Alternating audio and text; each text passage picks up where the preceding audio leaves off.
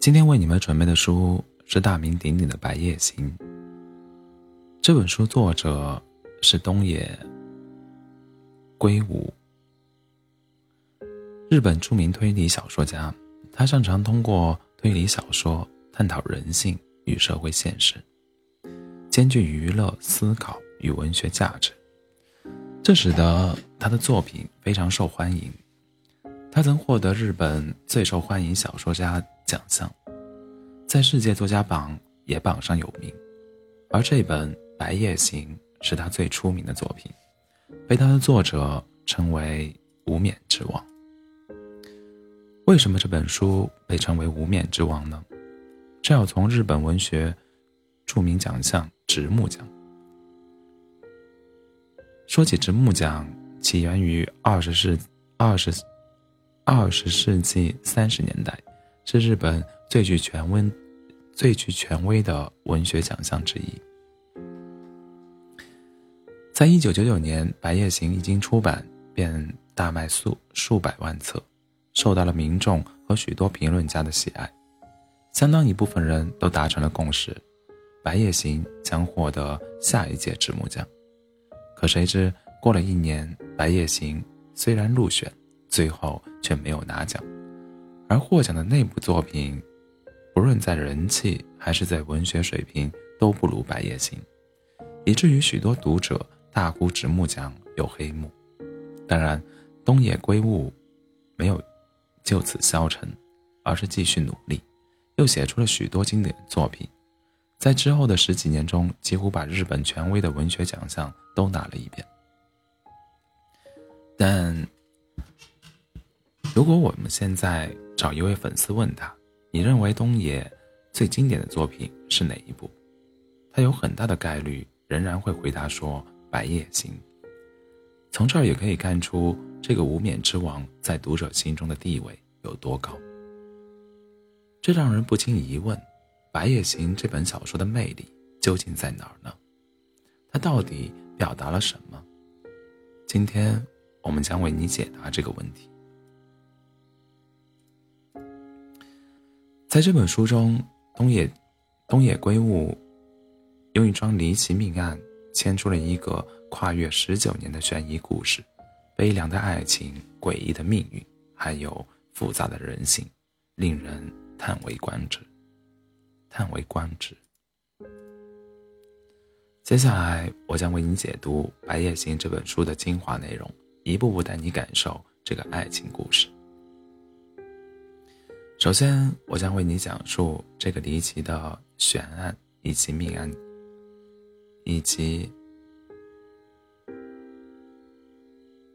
命案牵连。出现了有两个，出现了两个有类似遭遇的少年，然后你将了解这两个少年截然不同的命运，以及他们又如何走到了一起。最后，你将知道悬案的真相，以及东野家务在这本书中告诉。读者的道理。一场离奇的命案让两位少年的命运被改变。那是一九七三年的十月，在日本大阪，一名叫……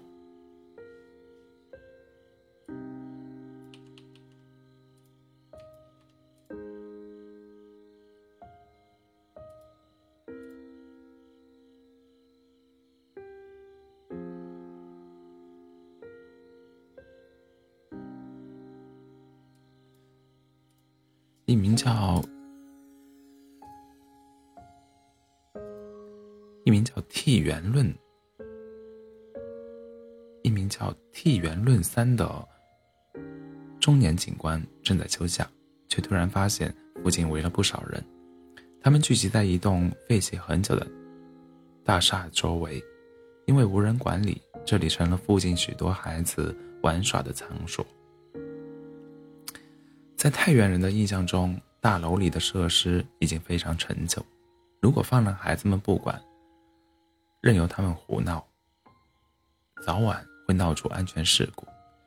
但让他没想到的是，这次出事的不是孩子，而是大人。一个四五十岁的中年男子离奇的死在了楼中。衣着和头发都很整齐，现场也没有打斗痕迹，只是死者身上有五处刺伤，胸部两处，肩部三处，致命伤在左胸，凶器又细又长，由下而上穿过肋骨的间隙直达心脏，死者当场毙命。从案发现场来看，犯案的死是死者的熟熟人，所以。死者没有抵抗，另外还发现死者身上的皮带解开了，看来这个熟人是能让他解开皮带的人。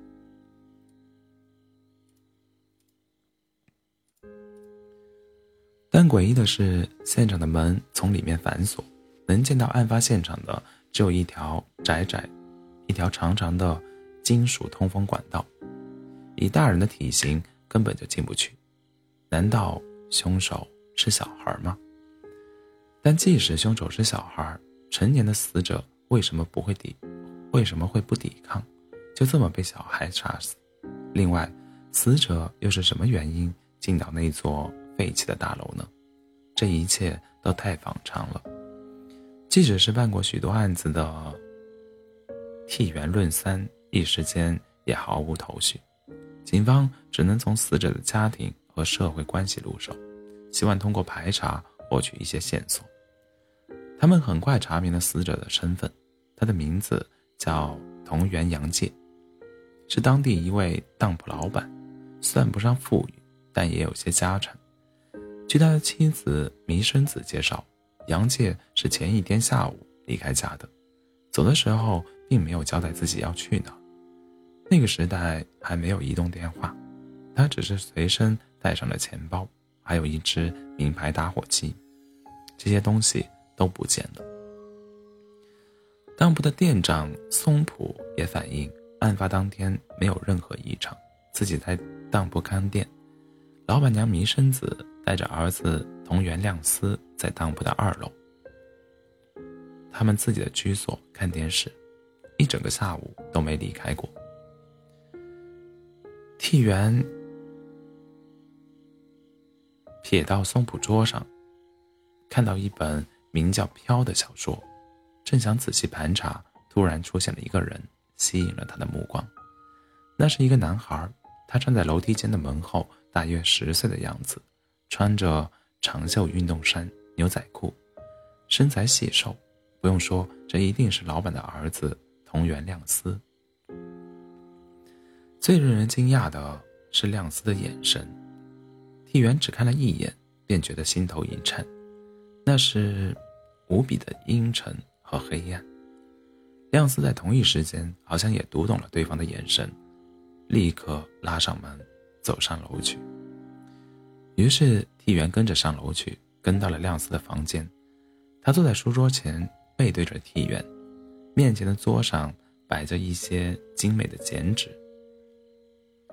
可以打扰一下吗？替元问道。我什么都不知道。替元见亮司有些抗拒，又换了种方式说：“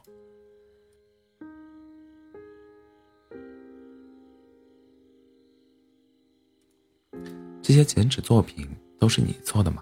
真漂亮。你到底要问什么？”突然听到亮司的回答，就知道自己什么都问不出来，只能离开了。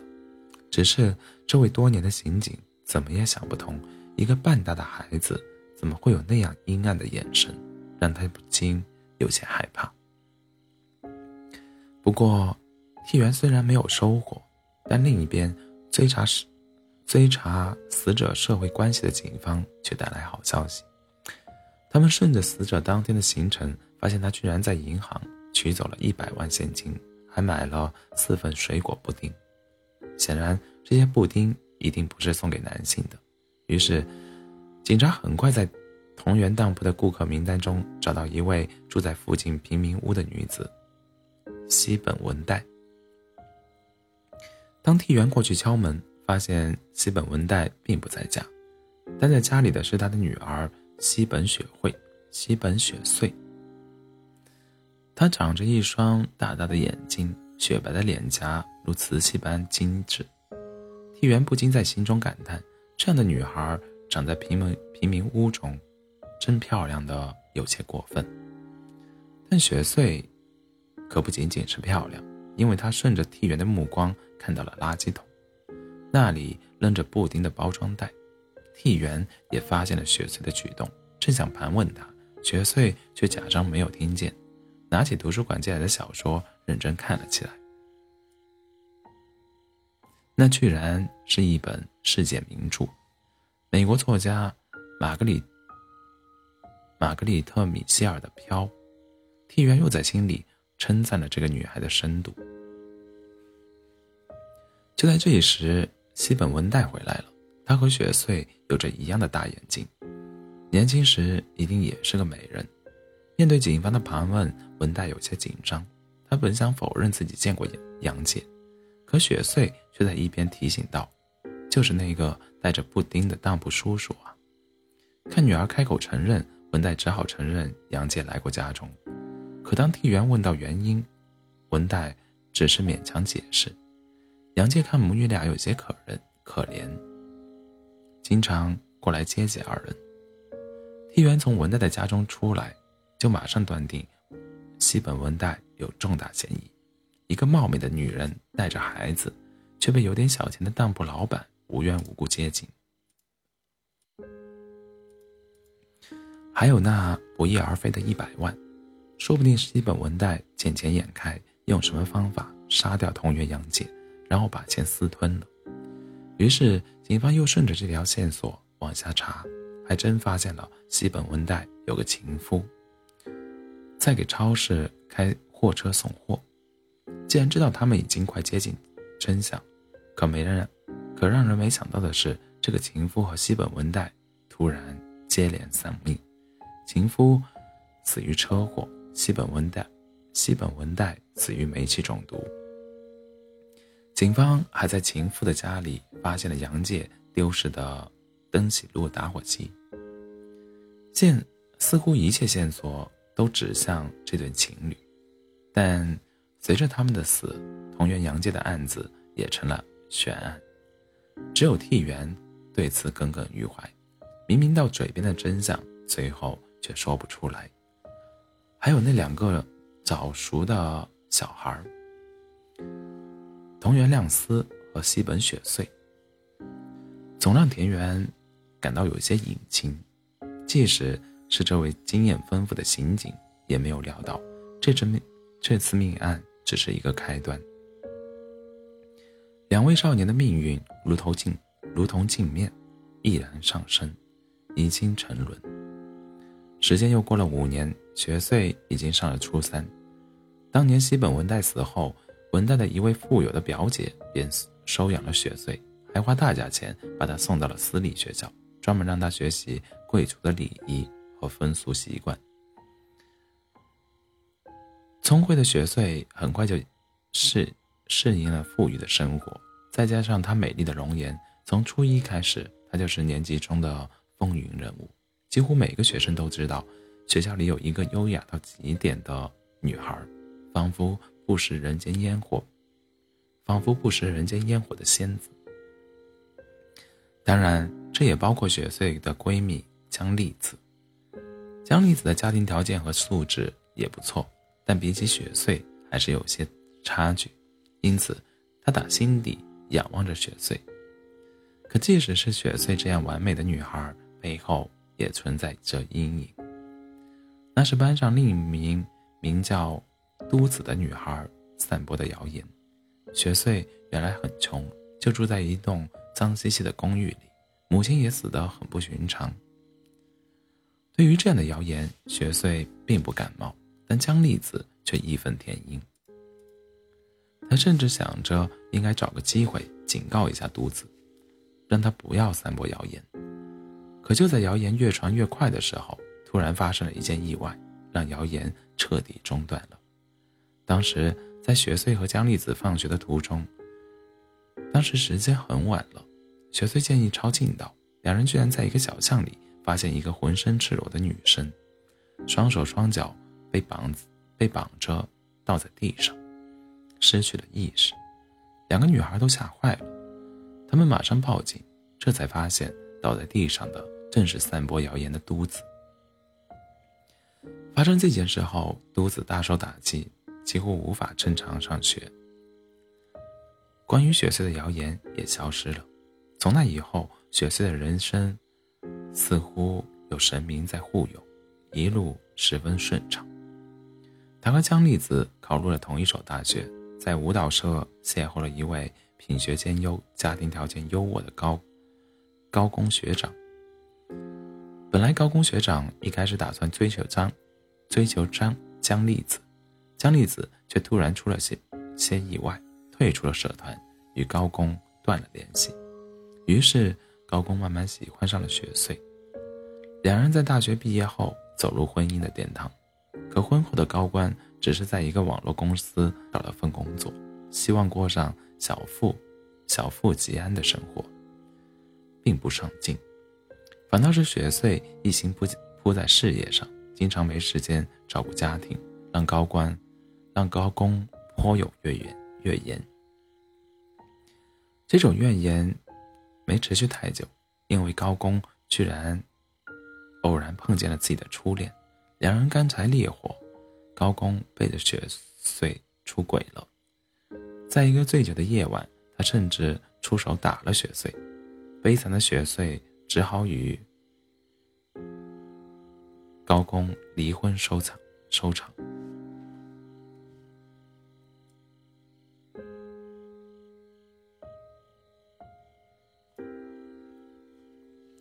离婚后，高工给了雪穗不少赔偿，但离婚后的雪穗也没有单身太久，而是通过高工的好朋友小种、小肖种一成，认识了他的哥哥，一个大制药公司的董事。接着两人成婚，雪穗也从此摇身一变，成了大集团的少奶奶，一边做起投资，还一边创立了自己的时尚品牌。这让人不得不感叹：尽管身边的人总是遭遇厄运，雪穗却一直保持着很好的运气。从命案中脱身后，他在人生的每一步都非常光明。可相比之下，另一位命案中的悲剧少年同源亮司的人生却无比昏暗。小学毕业后，他上了一个很差的中学，同学有许多不良学。不良少年，甚至有人涉嫌侵犯女性，犯罪的对象就是我们前面说到的都子。在这样的环境下学习成长，成长亮司的发展道路自然好不到哪儿去。他从高中就开始拉皮条，介绍男男学生为有钱的中年女性提供性服务，甚至闹出过人命。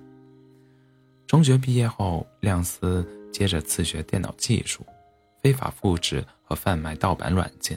后来，他还利用自己的技术盗刷别人的信用卡，可谓是劣迹斑斑。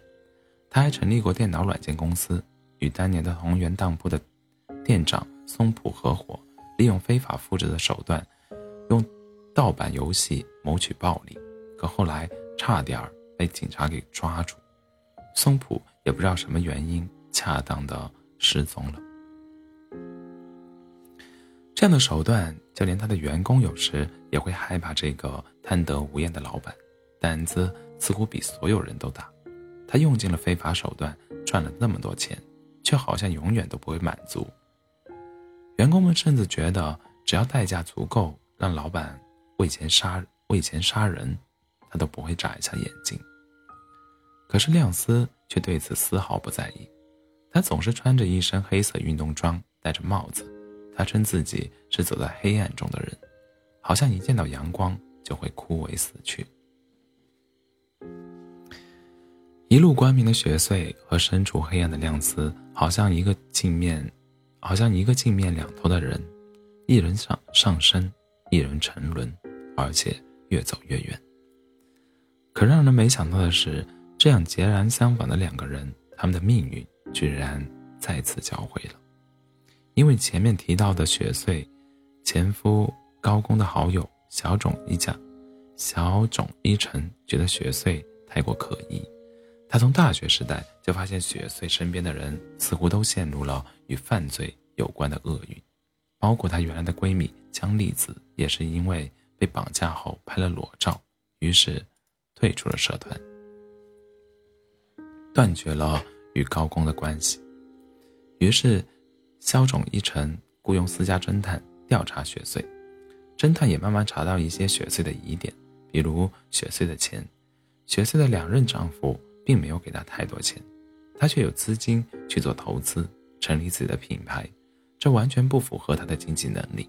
还有雪穗的过去，当地有传闻，她的母亲其实一直靠卖肉体谋生，后来死于非命，与她一同消失的还有一笔高达百万的巨款。不过，这些证据看来，雪穗只是给人带来诡异可疑的感觉。而真正让人真相大白的，却是另一个老年人。表面上命运截然不同的两人，实际上在黑暗中共生。那就是当年调查同源杨建命案的警官替元论三。时隔多年，他居然又出现了。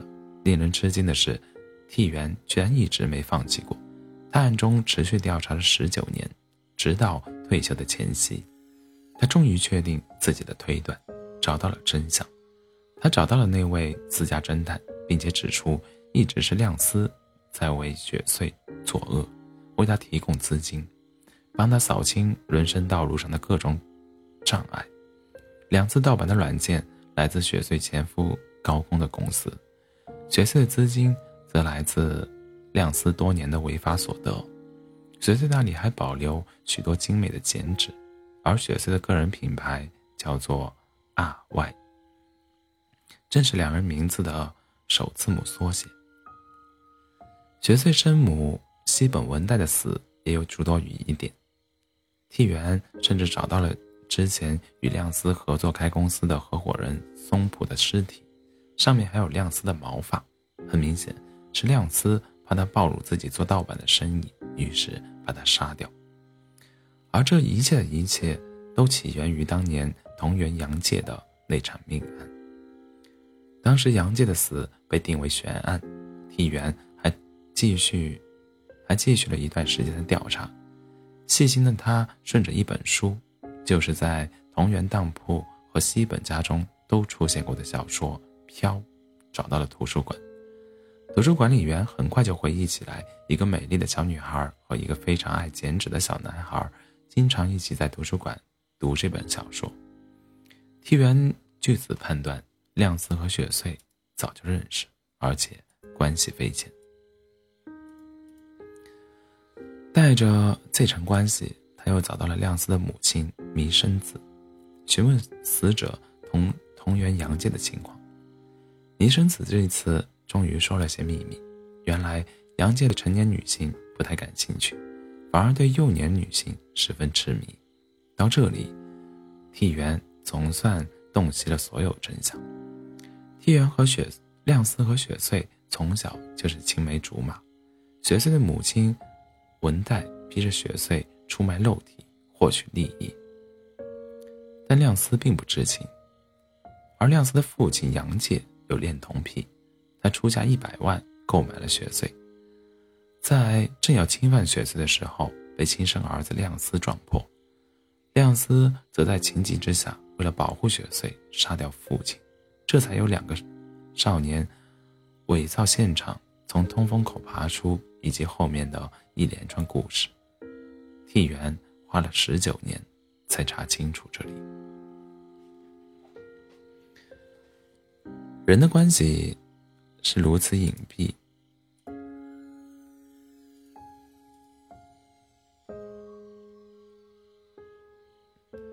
人的关系是如此隐蔽又如此坚定，他们的人生几乎每一步都有犯罪为代价，尤其是两次，居然甘愿为了雪穗隐身黑暗这么多年。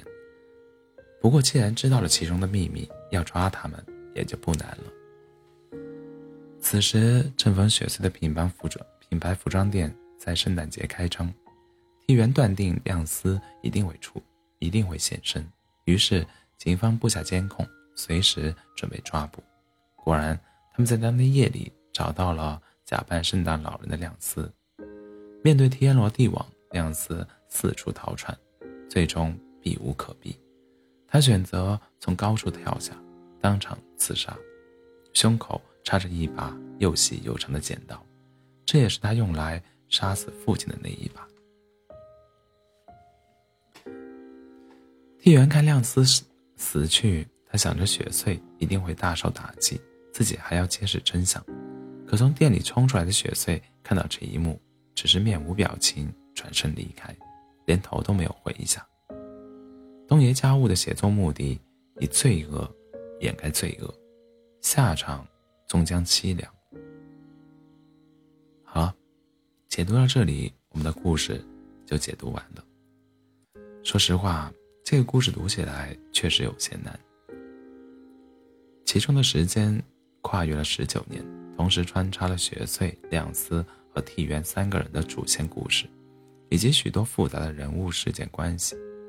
雪穗和亮司的感情，替元的执着、执着，那个时代的残酷，全部交织在一起。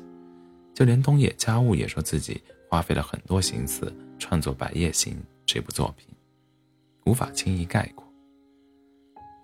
那么，这样一个复杂的故事，它到底要表达什么呢？或者说，东野家务、东野圭吾究竟想告诉读者什么道理？我们不妨从雪穗和亮司两位主角开始解析。这也是全全书最吸引人、最有争议的点。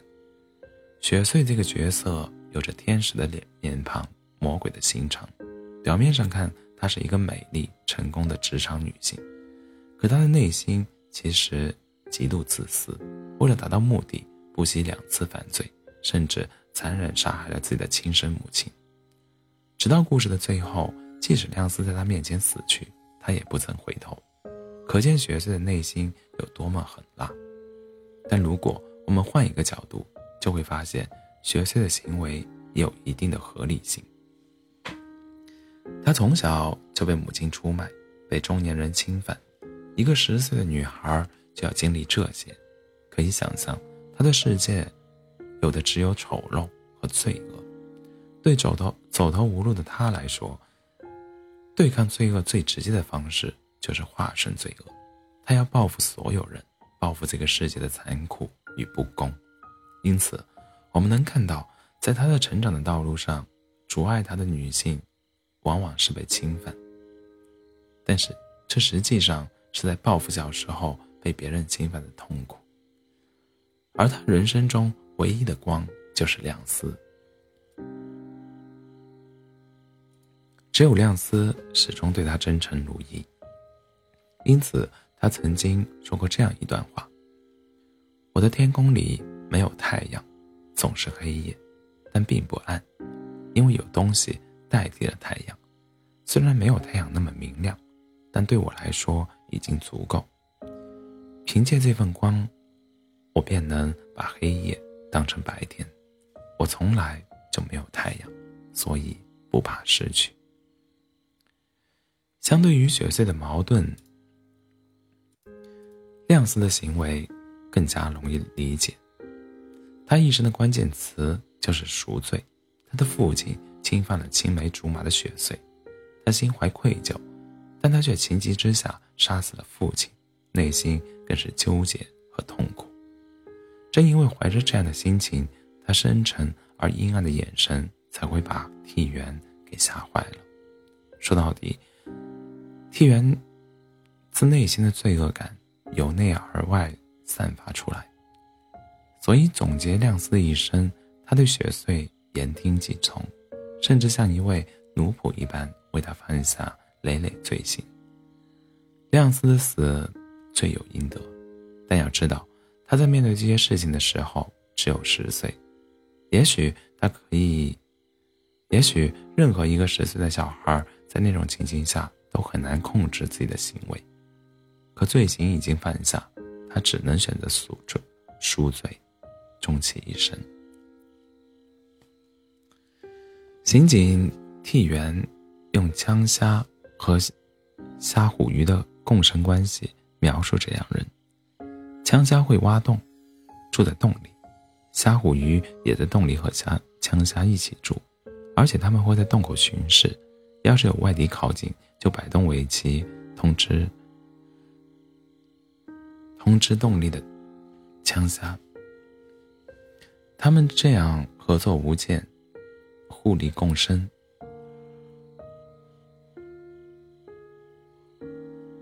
说到这里，也许你会疑惑：这两个人畸形的，这两个人畸形的关系可以被称之为爱吗？很多人觉得他们没有爱，因为好像只有亮丝在一味的付出和牺牲，最后死去也得不到雪穗的承认。但其实从故事中一些细节是能体会到二人感情的，比如雪穗保留亮丝的东西，雪穗品牌用了亮丝的名字，更重要的是，他们俩互相都有都拥有双方的秘密。如果这个秘密曝光，两个人的人两个人的人生。也就不复存在了。从这点上来看，这个秘密绝不可能共享给其他人，这就决定了他们彼此才是对方心底的人。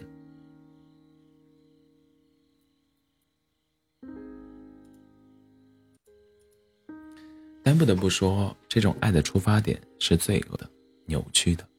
从亮丝杀害父亲。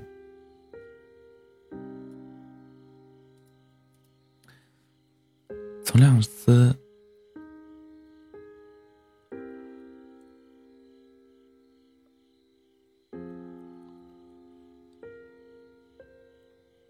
杀害父亲二人决定掩盖事实的那一刻起，我们几乎就能预见最后这个悲惨的结局。他们以为这是自保，这是保护对方，但结果是雪穗行走于白天，却从不以真面目示人。亮丝。则至今仍在黑暗的通风管中徘徊。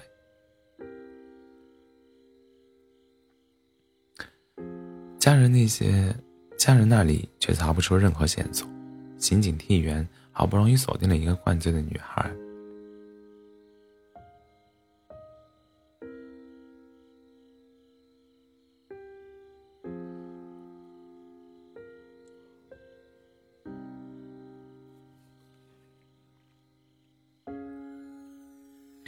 相思至今在黑暗的通风管中徘徊，一直到死去也没有解脱。白夜的尽头没有破晓，那里注定是无边的黑暗。好了，解读到这儿，我想为你总结一下：白夜行的故事起源于一场离奇的命案，一个叫同源洋介的当铺老板在一栋废弃的大厦中被杀，并在死前从银行取走了一百万。家人那里却查不出任何线索，刑警替员好不容易锁定了一个女嫌疑人，却没想到她居然死亡了，本案因此成为悬案。但另一方面，男男女死者的儿子，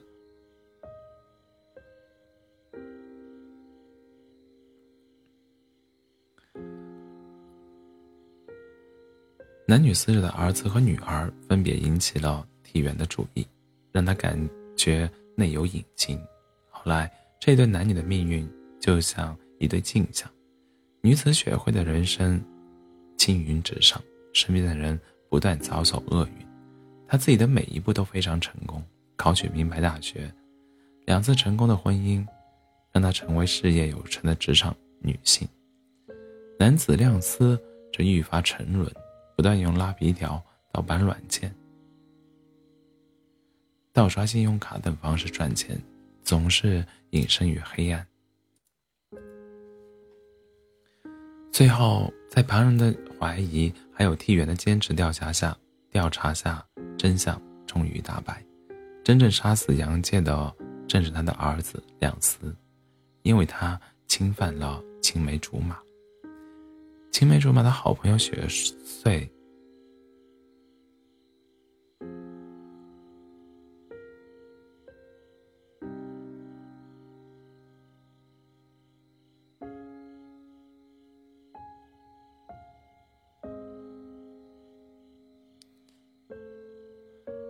掩盖现实，二人才决定伪造现场，坐下来，坐下后来的一连串事件。而亮司最终也在被人追捕下，被人的追捕下自杀。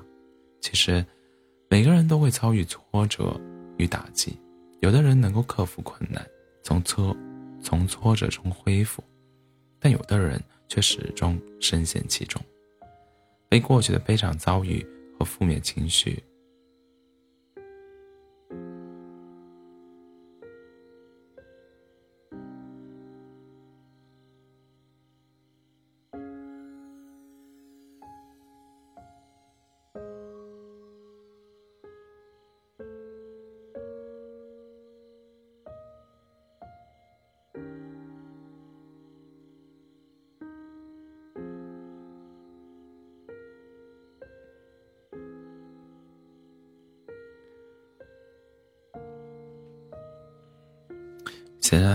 然，亮色和雪穗是后者。